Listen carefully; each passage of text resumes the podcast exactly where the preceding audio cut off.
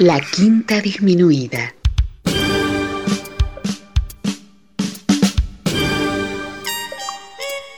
Jazz desde la ciudad más cercana al cielo.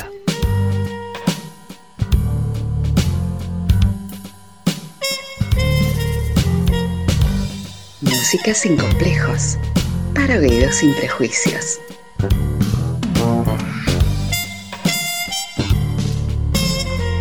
Una producción de Nicolás Peña.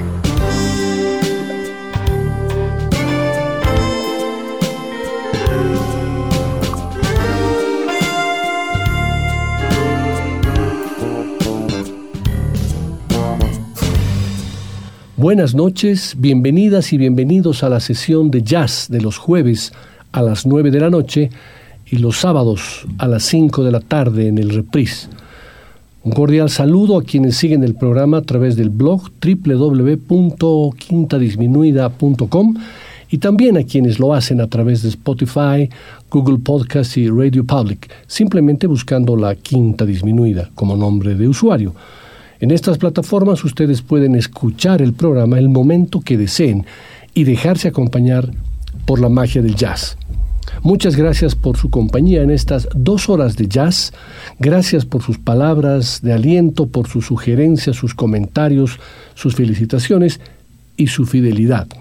Este programa, que ya tiene 16 años y 4 meses de permanencia en la radio, me ha permitido compartir con ustedes 846 programas, entre reprises y programas nuevos siempre con mucha información, historias, anécdotas, análisis temáticos, soy un convencido de que esta información nos permite entender y recordar mucho mejor la música a través de las circunstancias en que fue concebida.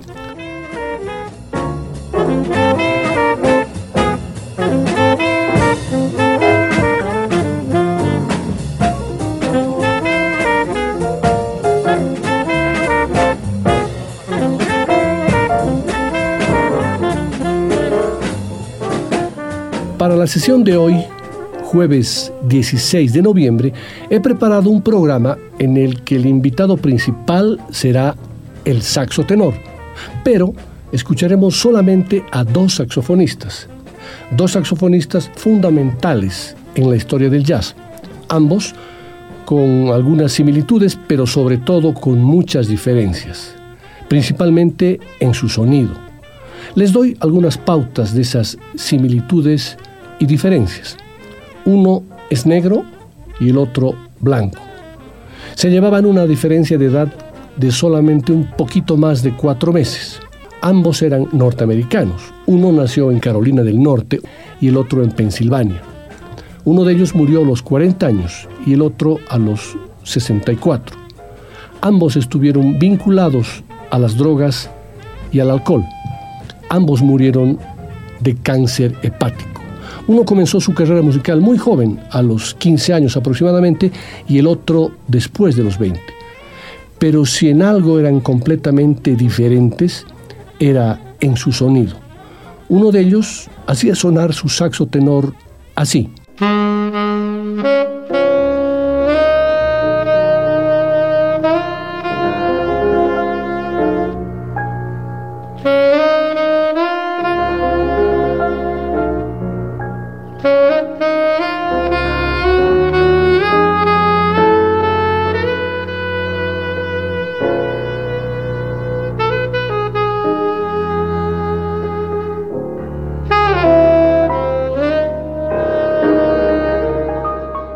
El otro sonaba con un color bien diferente. Sonaba así.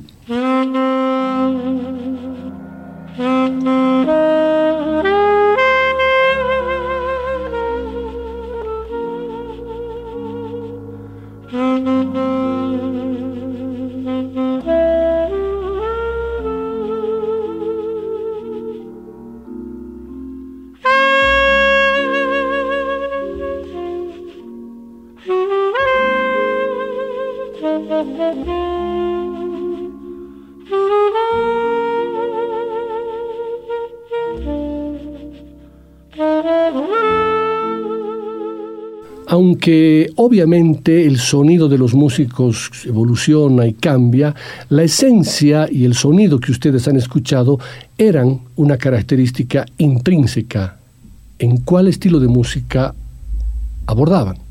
Me estoy refiriendo a John Coltrane y Stan Getz, quienes hoy en la quinta disminuida se encontrarán en esta sesión de jazz en una especie de mano a mano. En la primera parte escucharemos a John Coltrane y en la segunda a Stan Getz, en ambos casos con la siguiente bitácora sus primeras grabaciones, su interacción o grabación con Miles Davis, su primera grabación solista, su época de oro, las rarezas o aspectos atípicos en su discografía, los encuentros mágicos con otros músicos, su obra más representativa y sus últimas grabaciones. Ah, y tendremos también una sorpresa final.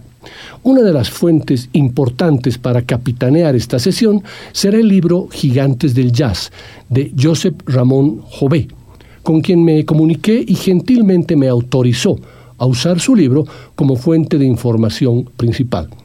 Acomódense para una nueva sesión de jazz en la quinta disminuida.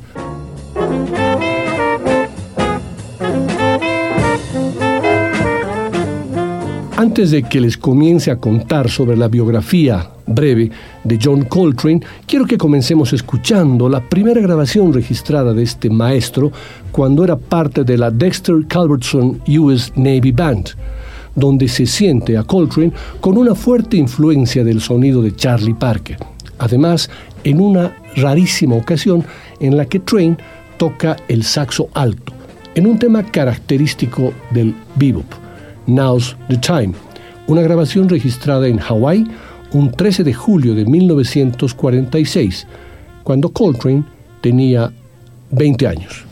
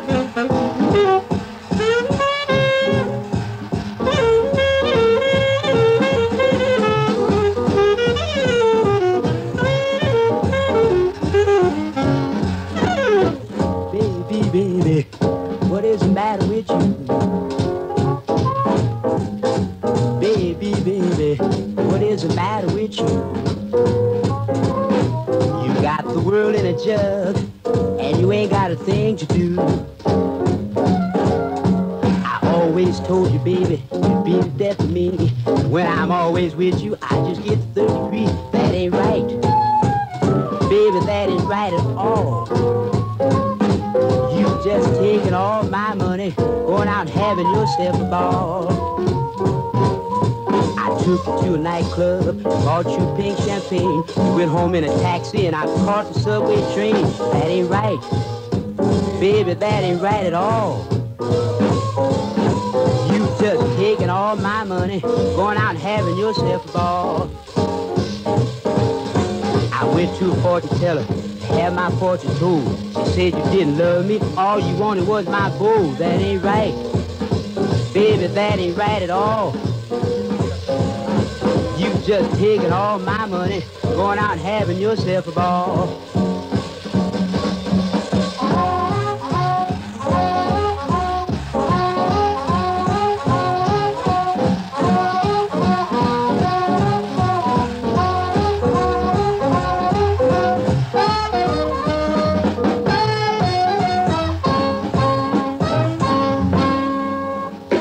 John Coltrane nació en la ciudad de Hamlet, en Carolina del Norte, un 23 de septiembre de 1926, en una familia con cierta predisposición a la música. Su madre era la responsable de tocar el piano en la iglesia y su padre combinaba la profesión de sastre con la práctica de la música en su tiempo libre. John no tardaría en vivir sus primeros encuentros con la música ya en 1938, formando parte de una orquesta de estudiantes, pero las primeras lecciones serias llegarían un poco tiempo después, cuando su familia se mudó a Filadelfia y fue matriculado en la Ornstein School of Music, institución que asentaría las bases de la formación musical del futuro músico. También parece que por aquellos días ya había iniciado sus andaduras en el terreno profesional, acompañando a una cantante llamada Big Mabel y actuando también en sesiones de baile. Cuando a finales de la Segunda Guerra Mundial el ejército lo llamó a sus filas, sus primeros intentos de trabajar como músico se vieron truncados, ya que fue destinado a Hawái y tendría que esperar hasta su regreso para reemprender el camino que había decidido recorrer. Sin embargo, a pesar de ello, como lo hemos escuchado en el anterior tema, ya era parte de la banda de música de la Armada. El siguiente tema que vamos a escuchar corresponde a una grabación del 6 de enero de 1951 como parte del sexteto de Dizzy Gillespie, donde Train ya tiene colgado un saxo tenor y ya se siente, a sus 24 años, el sonido intenso e inmenso que gobernaría toda su carrera.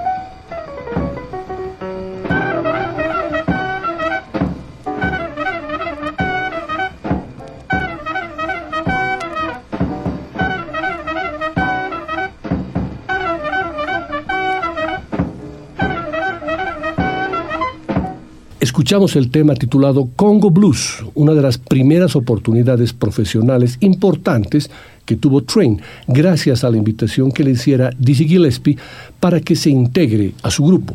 Gillespie ya era famoso por entonces por el gran mérito de, junto a Charlie Parker, haber construido esa revolución llamada bebop.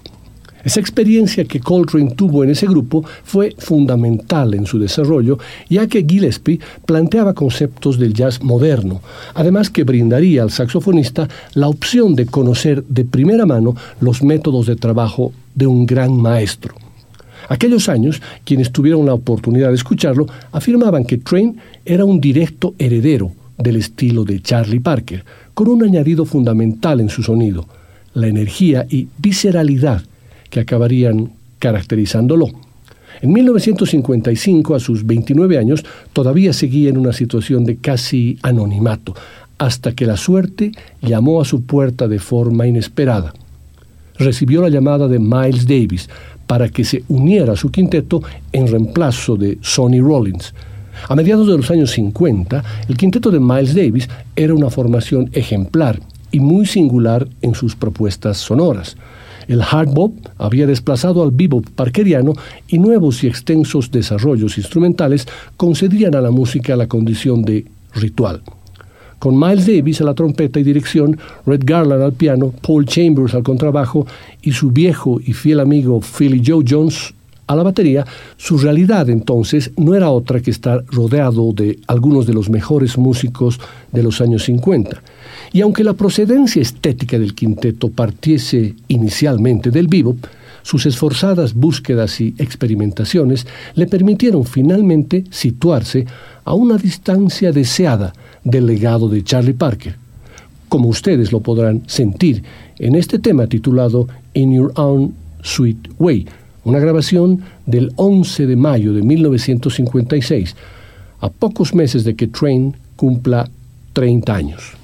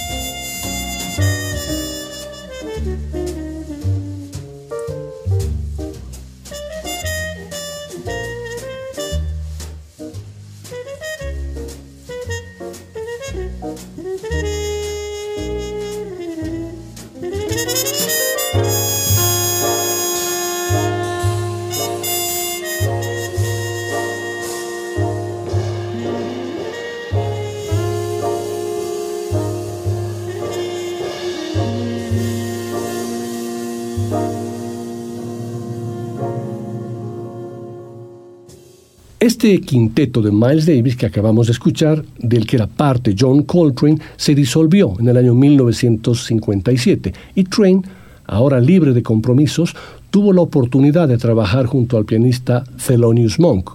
Juntos realizarían obras impresionantes y el legado discográfico de ese encuentro resultaría de una belleza sin par y una intensidad irrepetible. Hice un programa al respecto sobre estas grabaciones con Monk. En esta sesión, sin embargo, nuestra bitácora nos indica que ahora es momento de escuchar la primera grabación solista de John Coltrane, que se produjo paralelamente a su trabajo junto a Miles Davis, ya que había realizado algunas grabaciones como líder, acompañado por los mismos compañeros del quinteto o por otros músicos que frecuentaban ese ámbito y los estudios. Estas sesiones muestran de forma inequívoca lo complejo y convulsivo de sus ejecuciones al saxo tenor que mostraban a un John Coltrane cuya voluptuosa expresividad no dejaba de lado la rabia y el desasosiego. Coltrane, ya plenamente inmerso en el vértigo que lo llevaría a definir el papel del saxo tenor en el jazz moderno. Esto es While My Lady Sleeps del disco First Train una grabación en los estudios Van Gelder un 31 de mayo de 1957 junto a Mal Waldron al piano, Paul Chambers al contrabajo, Johnny Plum a la trompeta y Al Heath a la batería.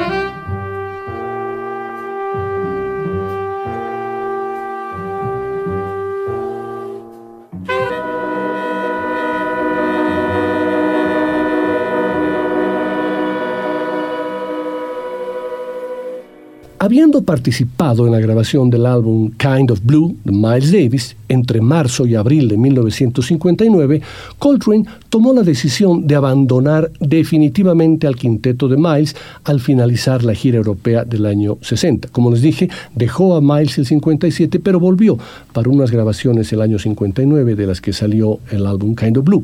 Sin embargo, sus incursiones en el estudio en abril de ese mismo año lo presentarían tocando por primera vez el saxo soprano en una sesión de grabación.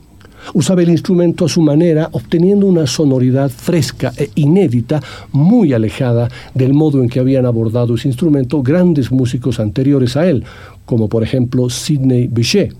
Ese año grabaría para el sello Atlantic el disco Giant Steps, un trabajo que le aportaría el reconocimiento como líder y la seguridad de caminar en la dirección más indicada.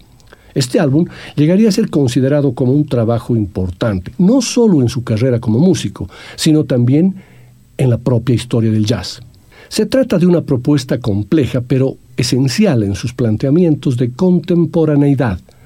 Eran los días en que la década de los 60 proclamaba su condición de ser la época que acogía la música de vanguardia, años de experimentación y rupturas formales en los que músicos como Eric Dolphy, Charles Mingus Ornette Coleman o Albert Ayler firmaban discos que no debieron pasar inadvertidos para John Coltrane.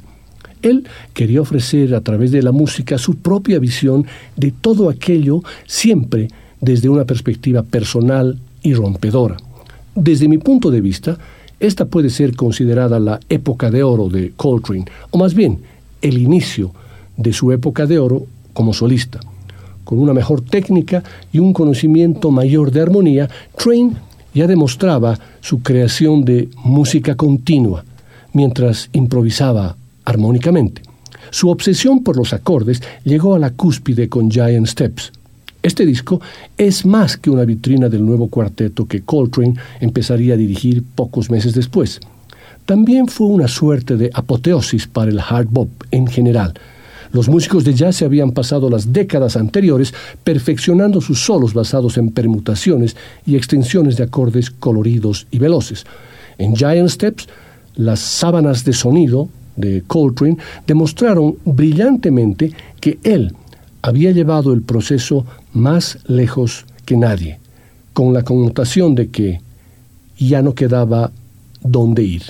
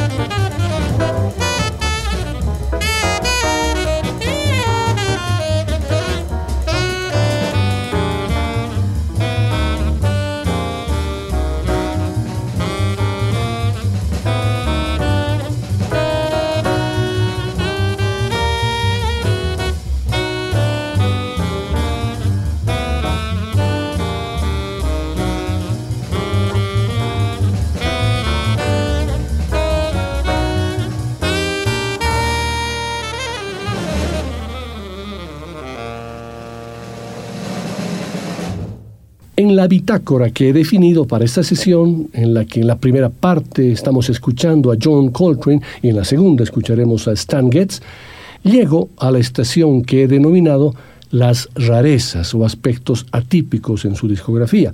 Para tal caso, he seleccionado una grabación que Coltrane realizó un 7 de marzo de 1963 junto al cantante Johnny Hartman. Las simples palabras no pueden expresar la combinación del sonido de John Coltrane y la voz de Johnny Hartman, mientras McCoy Tyner proporciona la columna vertebral del disco con su forma de tocar el piano, llenando los tiempos con un excelente acompañamiento de los marfiles. Hartman es el único cantante con el que el saxofonista grabaría en toda su discografía. El disco se grabó en una sola toma, a excepción del tema My One and Only Love, que se tuvo que grabar dos veces. La razón es alucinante. El tema empezaba con un solo de saxo de Train para más tarde incorporarse Hartman a la voz. El solo con el que introdujo Coltrane fue tan increíble que Hartman se quedó totalmente ensimismado y se olvidó de empezar a cantar. Los productores quedaron aterrorizados ante la idea de perder un momento tan magistral. Pero el gran saxofonista, sin inmutarse, comenzó de nuevo y no solo lo hizo igual de mágico, lo hizo mejor. Sí, este tema es demasiado. Su intensidad, su elegancia, su carácter nocturno y terminal lo hacen apto para muy pocos momentos que deben ser elegidos con mucho cuidado. La advertencia está hecha. Esta obra debe ser administrada con mucha, pero mucha precaución.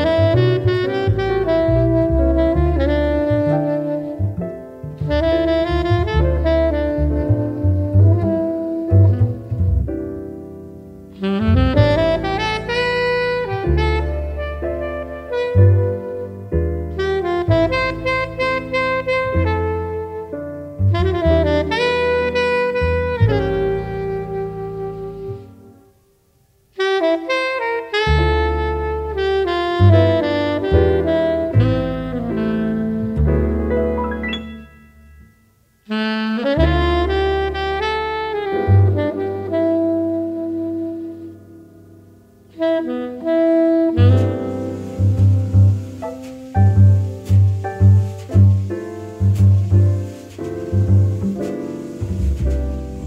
very thought of you makes my heart sing like an April breeze.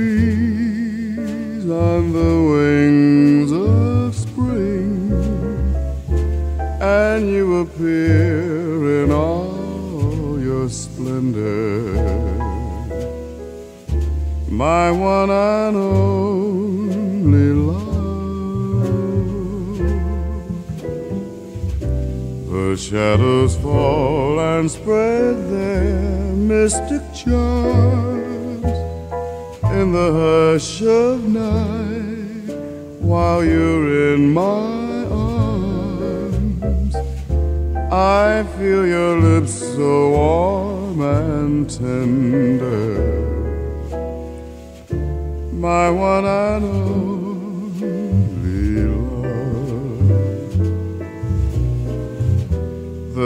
touch of your hand is like heaven, a heaven that I've never known.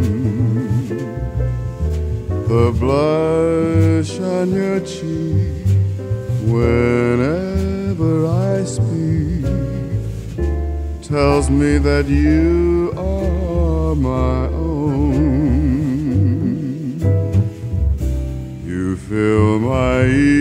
heart with such desire. Every kiss you give sets my soul on fire. I give myself in sweet surrender. My one and only love. My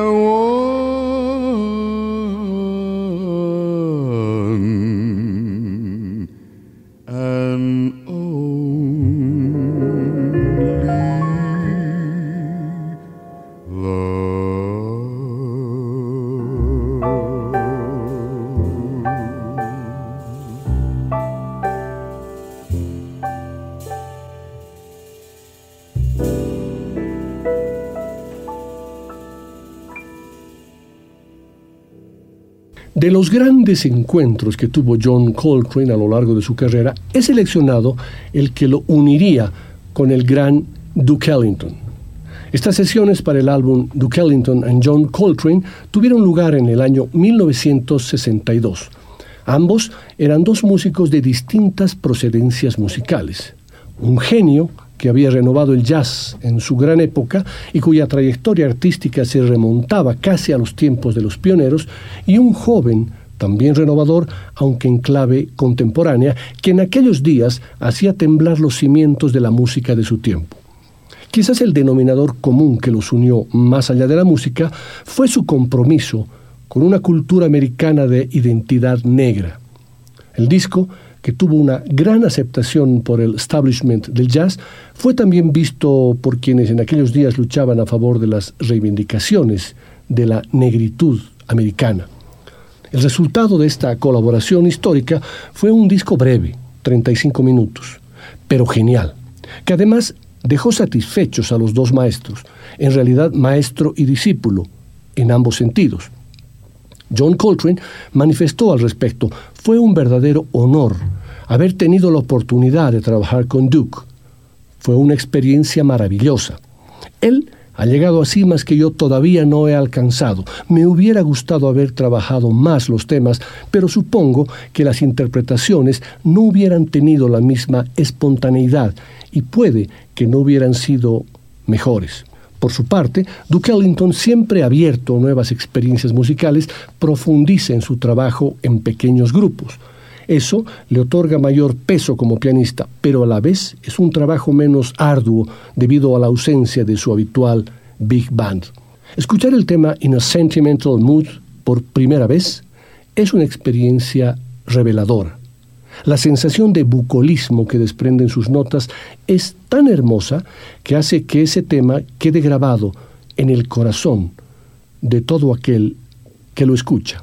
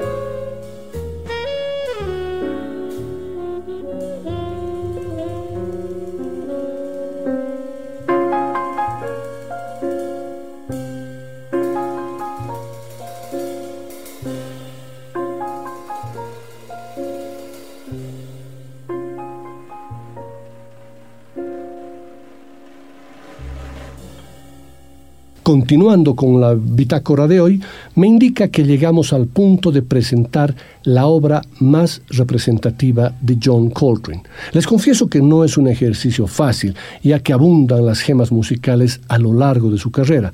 Sin embargo, me decanté por el que es considerado por la mayoría de los conocedores del jazz como el segundo disco más importante de la historia del jazz.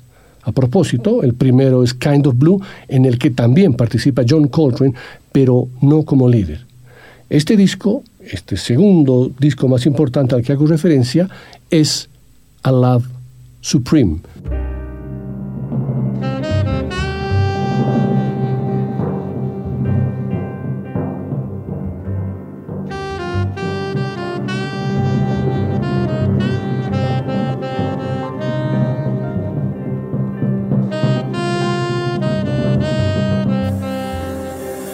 La espiritualidad de Coltrane fue creciendo cada vez más y más y fue tomando un lugar preponderante en su música. En una de sus últimas entrevistas, él decía, lo más importante que un músico quisiera hacer es dar al oyente una imagen de las muchas cosas maravillosas que conoce y se siente en el universo. Eso es la música para mí. Sencillamente una posibilidad, entre otras muchas, de manifestar que vivimos en un mundo formidable y magnífico que además recibimos como regalo. John Coltrane entendía la religión como un agradecido himno al cosmos. Ese himno al cosmos que plantea Coltrane se lo puede sentir en su álbum del año 1964, A Love Supreme, uno de los mejores álbumes de jazz de la historia y el mejor de los 60 es decir, el que diferencia de manera más brillante el free jazz del jazz modal, el que se libera de las reglas tradicionales de la armonía. Este trabajo grabado con su cuarteto habitual supone el punto culminante de su carrera, el resultado de más de una década de crecimiento como compositor y saxofonista. Es, por tanto, uno de esos discos que todo amante del jazz debe escuchar para comprender su evolución, porque y esta es una de las pocas veces que se puede afirmar tal cosa con seguridad, si no se hubiera grabado, el jazz habría seguido otro curso bien distinto. No existiría tal y como lo conocemos hoy en día. Escuchamos a cuatro músicos compenetrados a la perfección, que unen sus esfuerzos para, hablando una sola voz, dar con una finalidad, un canto de amor a Dios. A propósito de A Love Supreme, la madre de Coltrane dijo, mi hijo ha visto a Dios. No hubiera debido. El que ha visto a Dios va a morir. El genial saxofonista murió poco después, el 17 de julio de 1967.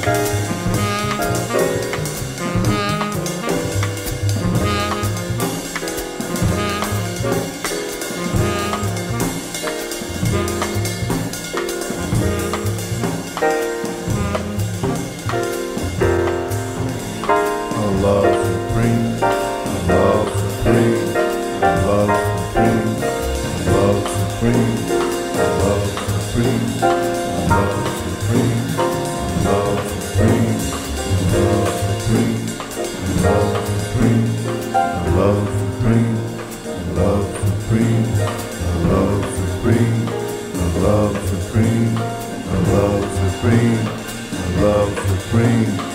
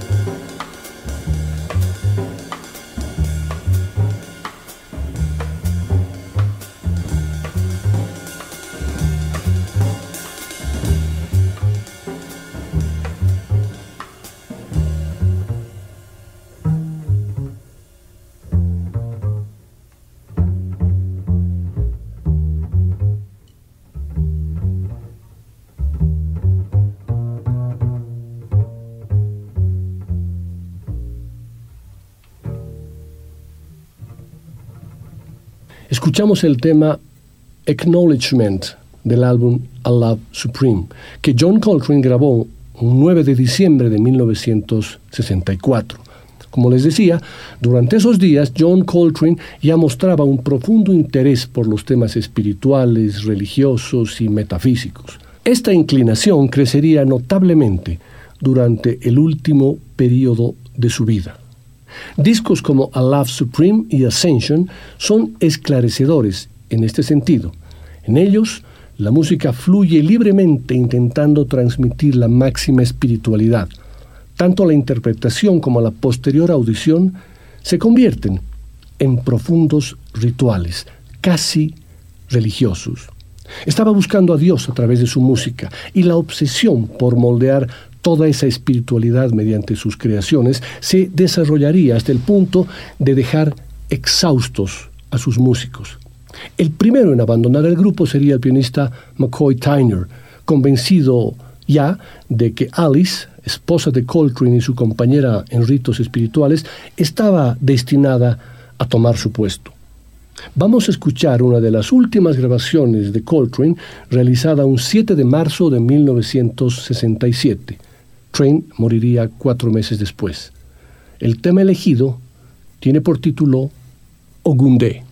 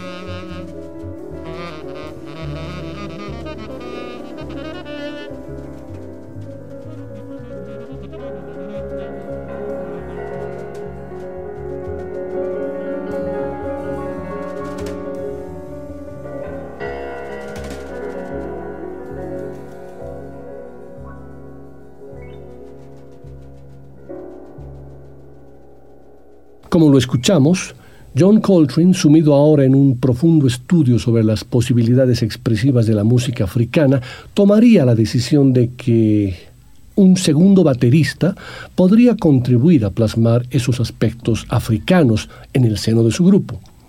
Rashid Ali no tardaría en entrar en la formación para desempeñar esa función, y eso motivaría algunas tensiones con su baterista titular, Elvin Jones, quien finalmente dejaría el grupo y se iría a trabajar con Orn Coleman.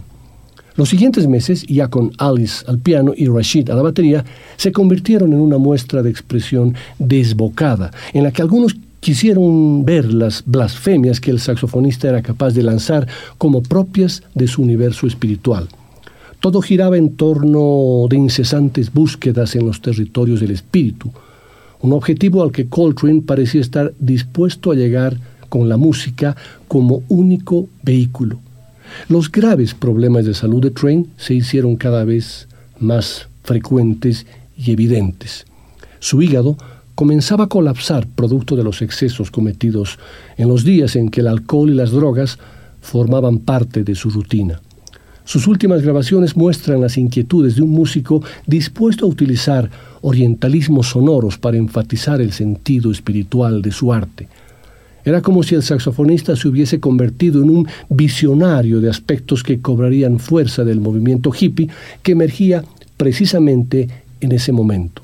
John Coltrane murió el 17 de julio de 1967, poco antes de cumplir 40 años. La causa fue obvia, un cáncer de hígado, producto de sus excesos.